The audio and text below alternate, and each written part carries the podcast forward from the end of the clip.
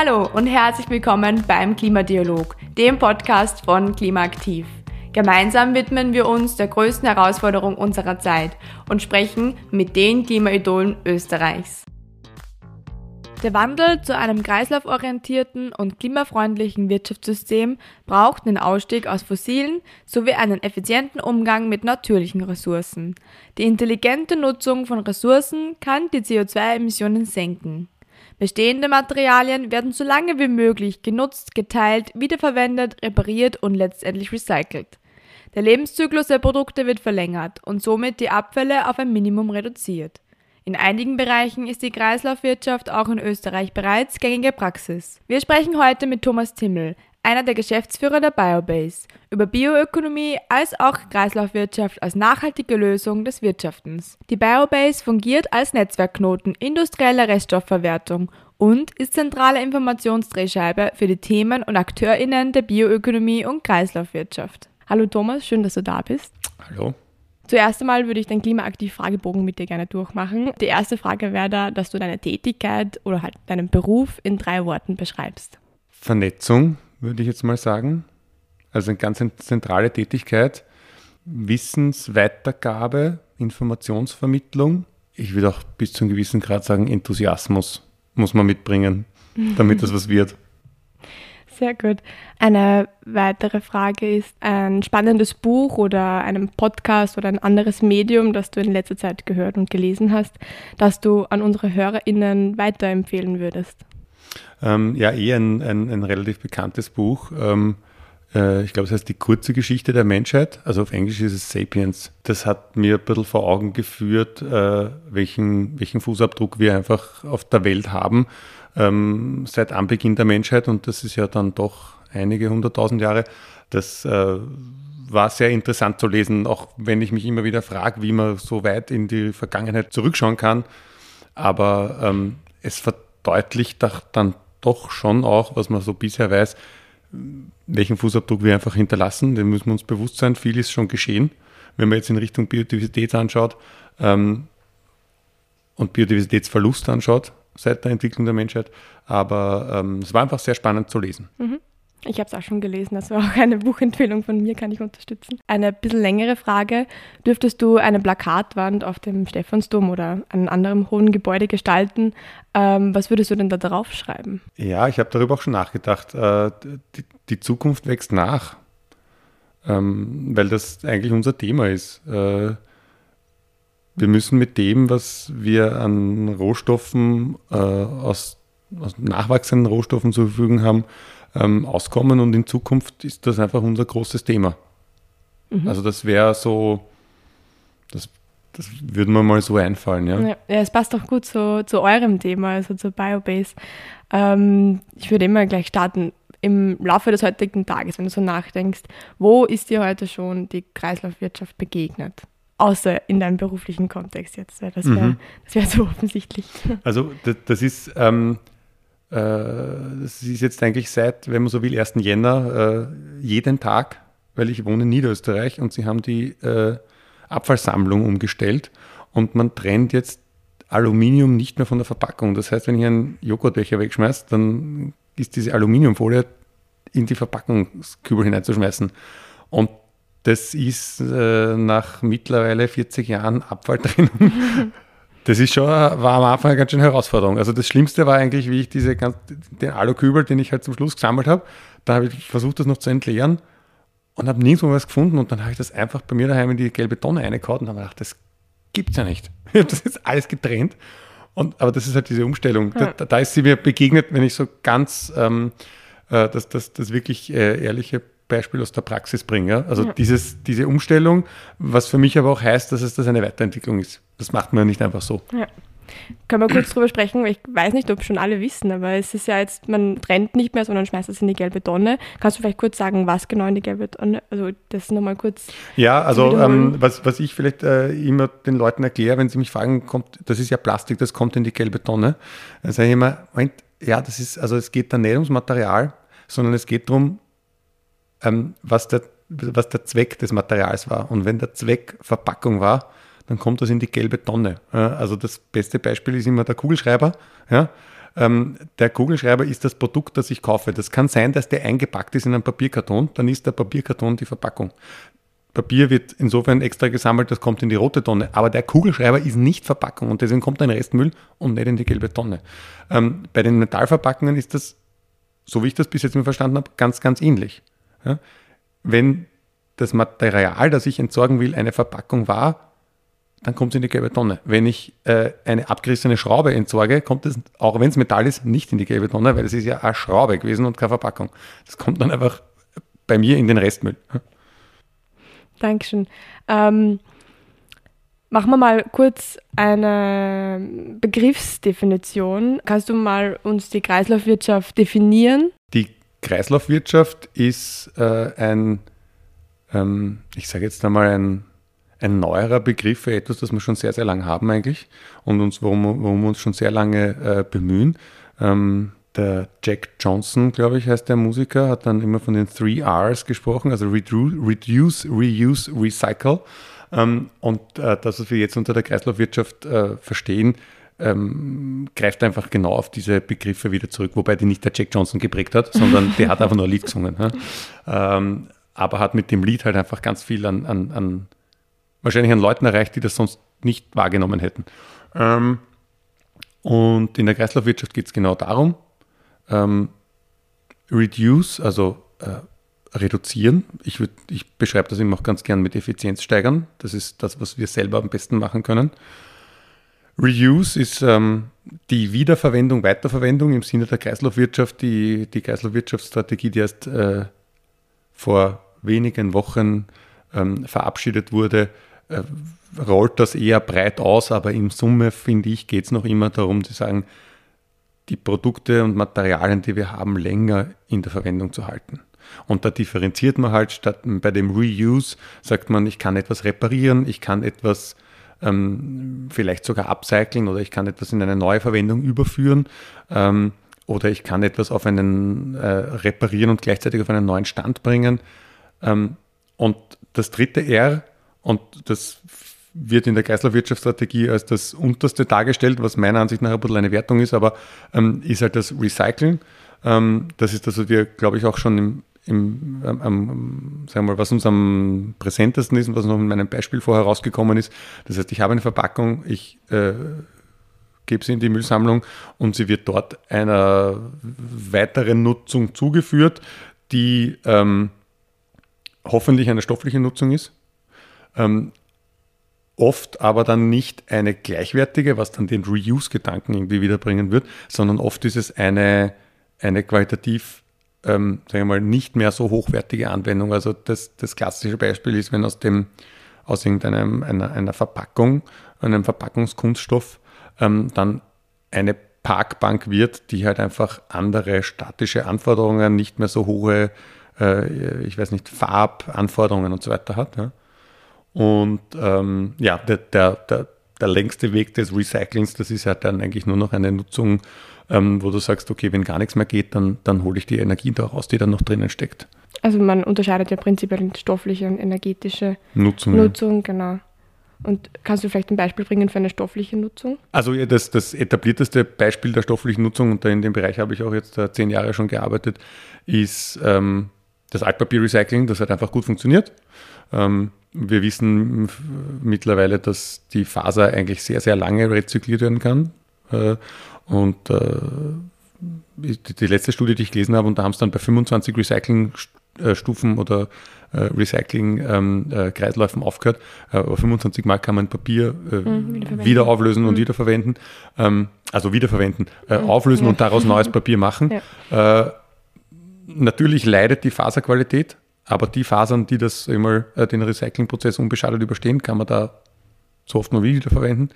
Ähm, man muss natürlich auch in, im, im, Kopf haben, ähm, weil das dann auch immer wieder kommt, wir könnten ja alles auf Altpapier umstellen. Ich sage, ja, denken Sie mal in Ihr Toilettenpapier. Ich glaube nicht, dass wir Lust haben, das auszufischen und wieder, wieder zu rezyklieren. Das heißt, wir haben einen gewissen Faserverlust immer, auch bei jedem Recycling-Schritt und müssen neue Fasern in den Prozess einschleusen, damit der ganze Kreislauf funktioniert. Weil sonst habe ich nach einiger Zeit ähm, einfach durch den natürlichen Faserverlust weniger Material da. Äh, auch wenn sich die Faser äh, sehr gut wiederverwenden lässt. Und wie grenzt sich jetzt die Bioökonomie davon ab? Oder grenzt sie sich ab oder ergänzt sie das Ganze? Ähm, ja, die Bioökonomie ähm, grenzt sich eigentlich nicht davon ab in, in unserer Welt, sondern äh, ist gemeinsam mit der Kreislaufwirtschaft, sind quasi so parallele Bemühungen, die in, in, in unserer Welt dann zum Schluss einmal zu einer biobasierten Kreislaufwirtschaft führen werden.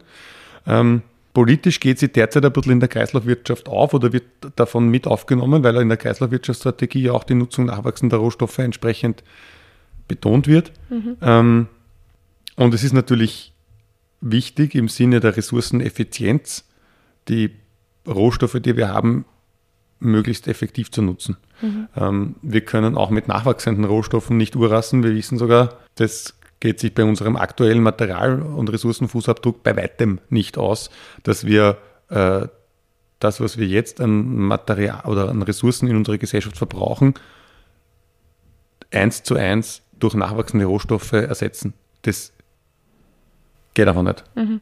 Das ist ja im Prinzip die Bioökonomie, weil das haben wir jetzt kurz übersprungen. Die Definition der Bioökonomie ist, das Wirtschaften auf der Nutzung nachwachsender Rohstoffe aufzubauen und nachwachsende Rohstoffe, und das ist jetzt ein eine, eine, ein heikles, ein, sagen wir, eine heikle Formulierung, die ich da wähle, aber ähm, das mache ich ganz bewusst. Ähm, wir nutzen Lebewesen dafür. Ja, das hört sich total arg an, mhm. aber in Wirklichkeit ist es so. Wir nutzen Pflanzen, wir nutzen tierische Produkte und Mikroorganismen. Das ist das, was nachwachsende Rohstoffe ausmacht. Und von den fossilen äh, Rohstoffen, die wir aus der Erde fördern, ähm, äh, abgrenzen. Ja? Mhm. Dieses mit den Lebewesen, das hört sich immer total arg an, aber ich, wie gesagt, ich mache das bewusst, weil ich mir denke, dass die Leute verstehen, ähm, was nachwachsende Rohstoffe sind, weil oft bin ich mir, das ist so wie beim Begriff der Nachhaltigkeit, da bin ich mir nicht mehr sicher, ob die Leute nicht schon irgendeinen Filter im Kopf haben, das, den Begriff gar nicht mehr wahrnehmen. Ähm, schauen wir uns mal die Lage in Österreich insgesamt an. Ähm, wie weit sind wir denn hier schon auf dem Weg in eine komplette Kreislaufwirtschaft oder generell? Also wir haben in Österreich einen großen äh, fossilen Fußabdruck und äh, der wird äh, sehr stark durch die Energie geprägt. Ähm, und wir haben auch, äh, also jetzt, wenn man es in der Kreislaufwirtschaft anschaut, ähm, glaube ich, ist also da, da, muss man sich nicht, äh, da muss man sich nicht selbst belügen. Wir haben einfach, wir importieren extrem viel fossile Rohstoffe, wir fördern auch einige selbst, aber der Anteil ist marginal.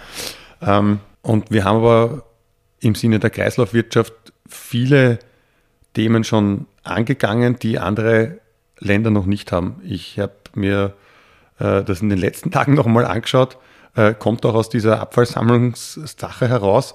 Ähm, Europa, äh, Österreich ist gemeinsam mit Deutschland, und ich habe mir die Länder nicht alle gemerkt, aber es waren verschwindend gering, weniger, mhm. ja. Äh, die Länder, die in der, ich glaube, Deponieverordnung festgehalten haben, dass zum Beispiel Kunststoffe nicht deponiert werden dürfen. Was dazu führt, dass sie einfach eher einem Recycling zugeführt werden oder halt einer energetischen Nutzung. Ja? Ähm, aber das ist schon einmal der erste Schritt in Kreislaufwirtschaft, dass ich es nicht einfach, einfach quasi entsorge und sage, oh, das liegt da eh und es ist völlig egal, was da liegt, sondern wir beschäftigen uns noch einmal mit dem Material. Ähm, wo ich glaube, wo wir, ähm, also wir haben sicher im Materialbereich ähm, Aufholbedarf, mhm. wo ich glaube, wo wir wirklich Stärken haben, ist, ähm, vielleicht sage ich nicht Material, äh, Aufholbedarf, aber wir haben Weiterentwicklungsbedarf. Mhm. Ja. Da können, da, also da liegt die Latte durchaus noch höher. Ja. ja. da kann man noch was machen. Aber ich will jetzt nicht sagen, dass wir schlecht sind. Was ich noch sagen wollte, ja. ist, wo wir wirklich Stärken haben, ist im Technologiebereich. Mhm. Also wir haben, äh, das wird zwar äh, oft eh betont, aber ich möchte es dann nochmal sagen, wir haben wirklich wahnsinnig tolle Unternehmen, die sich mit den Technologien beschäftigen, wie wir den Abfall ähm, aufbereiten können oder wie wir Materialien wieder einer Wiederverwendung zuführen können. Und das ist der Schlüssel zum Erfolg, wenn wir sagen, es hat eine Entledigungsabsicht gegeben, weil meistens fängt dann die Kreislaufwirtschaft an, ich will irgendwas nicht mehr haben oder ich brauche es nicht mehr und möchte es dann einer weiteren Nutzung zuführen, ähm, dann brauche ich oft Technologien. Mhm. Äh, das, was wir selbst als Menschen, jeder für sich tun kann, äh, ist mit den Materialien schonen und effizient umzugehen. Da kann uns keine Technologie helfen, das müssen wir irgendwie selber auf die Reihe kriegen. Jetzt haben wir darüber gesprochen, was die aktuelle Lage ist. Was ist denn das Ziel in Österreich im Bereich Kreislaufwirtschaft? Also ähm, das, ich muss ganz ehrlich sagen, das kann sein, dass das die Politik sagt. Aber ähm, ich glaube, dass das wahnsinnig schwierig werden wird. Ja? So ehrlich muss man sein. Ja. Ähm, wir, wir schaffen das sicher noch viel, viel, viel, viel mehr. Bin ich mir ganz bewusst. Und insbesondere, wenn man sich den energetischen Bereich anschaut. Ähm, beim stofflichen Bereich müssen wir uns in die Richtung bewegen und müssen noch viel, viel mehr tun. Ähm, wenn ich jetzt die Kreislaufwirtschaft anschaue, ähm, und dann, und weil du hast ja schon vorher gefragt, die Bioökonomie, ja. Mhm. Ähm, äh, die Bioökonomie kann, kann auch dann Hand in Hand quasi mit der Kreislaufwirtschaft gehen, wo die Kreislaufwirtschaft vielleicht nimmer so die Lösung hat. Ich möchte dazu ein Beispiel bringen. Ja. Wir sitzen, gerne, wir sitzen jetzt an einem Tisch, ähm, der mit einer, der so einer Spanplatte ist. Also zumindest das Trägermaterial, die Stützen sind aus Metall. Ähm, und diese Spanplatte kann man recyceln. Wir können das Holz wiederverwenden und wieder einer Nutzung zuführen. Irgendwann wird es auch da wahrscheinlich ein, äh, äh, ähm, ein, ein, ein, End of Use geben. Ja? Ähm, und wir können diese Holzmaterialien nutzen und wiederverwenden. Was wir aber nicht wiederverwenden können, also zumindest bis jetzt gibt es da keine wirklich gute Lösung dazu, ist den Kleber, der da drinnen ist. Und wir jetzt sagen, ha, wie machen wir den Kleber? Also wenn die aus dem, wenn die eine Spanplatte machen wollen, ähm, der, der, der Holzwerkstoffhersteller, dann muss er da neuen Kleber reintun aktuell. Weil wir den Kleber nicht recyceln können. Aktuell ist der Kleber sehr oft aus fossilen Rohstoffen gemacht. Ähm, und ich glaube, dass da die biobasierten Rohstoffe und die Bioökonomie ganz gut einsteigen kann. Und ich sage, da, wo ich einfach aus technologischen Gründen ein, eine Wiedergewinnung oder eine, eine, eine Rückgewinnung nicht umsetzen kann. Wie profitieren wir von diesem Ganzen im Bezug auf Klima- und Umweltauswirkungen? Mhm. Da, also so ehrlich muss man sein, die großen CO2-Quellen kommen jetzt nicht aus der stofflichen Nutzung nach, äh, fossiler Rohstoffe. Äh, ich habe mir gestern haben wir im Team das noch einmal kurz erhoben, weil ich gesagt habe, ich weiß eigentlich nicht genau, wie die Zahl ist. Ich habe im Kopf äh, 85 Prozent der fossilen Rohstoffe gehen für die Erzeugung von Energie drauf. Ähm, die Zahl, die ich jetzt gefunden habe ähm, von, von Plastics Europe, äh, war das, waren, es sind 87 Prozent. Also hm, ein Großteil, ja, ja. In dem, irgendwo in dem Bereich. Wer weiß, ob es genau stimmt. Aber das heißt, ein, ein, wesentlich kleinerer Bereich geht für die Produktion von Chemikalien und, und Kunststoffen und, und Materialien aus drauf. Ich glaube, dass wir uns deswegen auch mit der stofflichen, mit dem, mit dem Ersatz von fossilen Materialien in der stofflichen Nutzung deswegen so stark auseinandersetzen müssen, ähm, weil wir jetzt gerade in den letzten zweieinhalb, drei Jahren und geopolitischen Verwerfungen gesehen haben, ähm, dass die Versorgungssicherheit ein Thema ist und mhm. wir importieren das Zeug einfach aktuell. Ähm, das heißt, wir haben nachwachsende Rohstoffe in Österreich, könnten sie eigentlich effektiver nutzen, könnten da mehr Wertschöpfung haben und hätten noch dazu eine, eine bessere Versorgung mit den Materialien. Ähm, wie, wie, sichtbar ist denn die Art zu wirtschaften bereits in Österreich? Ihr seid ja eine Innovations- und Net Netzwerksplattform. Das heißt, ihr habt ja einen, einen guten Überblick, ähm, was da so in Österreich passiert. Wie viele Unternehmen arbeiten oder forschen momentan in diese Richtung? Gibt es da eine Bewegung oder ist es etwas, was so mitläuft die ganze Zeit? Ähm, das ist sehr gut, dass, dass, du das ansprichst, weil ähm, das Thema Zahlen ist etwas, was uns total bewegt und das sind auch Projekte, die wir versuchen voranzutreiben. Mhm. Es gibt nämlich keine Zahlen über die Bioökonomie in Österreich. Mhm. Ähm, jetzt bei der Kreislaufwirtschaft äh, gehe ich davon aus, dass es ganz, ganz ähnlich gestrickt ist. Ähm, die, äh, die Biobase hat in ihrem Namen eben das Bio und, und, und das Zeichen auch noch den Kreislauf äh, dabei. Das heißt, wir, wir versuchen da beide Themen eben gleichmäßig zu adressieren und ich, ich rede jetzt einmal für die Bioökonomie und die Nutzung nachwachsender Rohstoffe. Ähm, da ist es so, dass äh, wir ein Netzwerk schaffen. Aktuell arbeiten aber die einzelnen Unternehmen sehr stark in ihrer Wertschöpfungskette. Eh klar. Mhm. Ja? Also man die, die sagen, ich habe ein Produkt, das ich erzeugen will und wie kann ich einen, wie kann ich mein Produkt noch besser machen, welche Herausforderungen habe ich, die haben höhere Energie- und Rohstoffpreise, solche Probleme. Wo wir ihnen helfen, ist da, wo man sie sagen, hey, ähm, ich habe da vielleicht einen, Re einen Reststoff, ein Nebenprodukt, das ich derzeit bei mir als Abfall sehe, was aber eigentlich ein Rohstoff der Zukunft ist. Und das beginnt sich erst ganz, ganz langsam zu entwickeln, dass die einzelnen Branchen wahrnehmen, dass sie eigentlich in, einem, in, in einer größeren, sagen wir, übergeordneten Branche zusammengefasst werden könnten, nämlich der, der Nutzung nachwachsender Rohstoffe. Das ist ein totales Problem, dass wir oft gar nicht wahrnehmen, wo nachwachsende Rohstoffe überall drinstehen. Mhm. Drinstecken, Entschuldigung. Ja. Ähm, 25 Prozent unseres Ressourcenfußabdrucks in Österreich, soweit ich die Zahl richtig im Kopf habe, äh, sind nachwachsende Rohstoffe. Das heißt, wir verwenden schon ganz, ganz viel nachwachsende Rohstoffe, nur wir nehmen es nicht als das wahr und sehen auch oft nicht, wo wir da schon überall ähm, Aktivitäten haben und mhm. Branchen haben und Stärken haben. Mhm. Äh, wir erfinden da jetzt nichts Neues, sondern wir versuchen eigentlich die Akteure zusammenzuführen und sie vielleicht auch irgendwie ein Stück weit zu einer gemeinsamen Branche zusammenzubringen, dass sie wissen, was ihre gemeinsame Stärke ist, nämlich mhm. die Nutzung nachwachsender Rohstoffe und dass sie das technologisch können, aber vor allem auch, weil wir vorher über Versorgungssicherheit gesprochen haben, ähm, weil sie das auch logistisch können. Weil äh, du musst erst einmal die nachwachsenden Rohstoffe, und das ist bei der Kreislaufwirtschaft eine ganz ähnliche Herausforderung, aus der Fläche wieder an einen Standort bringen. Zum Abschluss, ähm, bei uns bringt jeder Gast als Art Gastgeschenk einen Klimatipp mit. Und ähm, jetzt würde ich dich gerne bitten, was würdest du unseren HörerInnen in Bezug auf das Thema Klimaschutz ähm, für einen Tipp geben, der vielleicht auch dir weitergeholfen hat? Dazu habe ich was. Also wieder, ähm, man muss wissen, äh, ich koche sehr gerne. Und ähm, ich habe mir es angewöhnt und ich meine, das ist jetzt wirklich nicht äh, High-Fly, sondern das ist wirklich sehr banal, ja. Aber ich habe es mir angewohnt, ähm, die oft schon in diesem Podcast sehr, sehr angesprochene Karotte. Ähm, aber wenn ich, ein, ein, wenn ich eine, eine Suppe koche, ja, dann schäle ich das Gemüse vor. Ähm, und die Schale nehme ich und mache aus den Schalenresten von Karotte, Sellerie, Petersilstängel, äh, einem Lorbeerblatt und Salz und Pfeffer und was immer ähm, äh, und Zwiebeln natürlich und insbesondere der Zwiebelschale äh, mir meinen eigenen Suppenwürfel. Also ich mache keinen Suppenwürfel, sondern ich koche einfach in einen Suppenfond. Äh, und äh, das erzähle ich eigentlich immer ganz gern, dass ich das mache, weil ähm, ich es einfach spannend finde, dass man sagt, hey, ich, ich habe da vielleicht einen, einen, Reststoff, den würde ich bei mir am Land draußen am Komposthaufen hauen, aber ich kann eigentlich das noch einmal verwerten und daraus einen Suppenfond kochen, kochen und habe dann meine, eigenes, meine eigene Suppenbasis. Ähm, das ist jetzt wirklich nicht so ein Highfly-Tipp, äh, äh, aber das ist das, äh, wo ich für mich mir gedacht habe, schau, ein vermeintliches Abfallprodukt, noch einmal was verwertet, noch einmal was rausgeholt, bevor ich es am Komposthaufen schmeiße. Mhm. Ja, super Tipp, Dankeschön. Danke Thomas für deine Zeit und für das Gespräch. Gerne, hat mich sehr gefreut.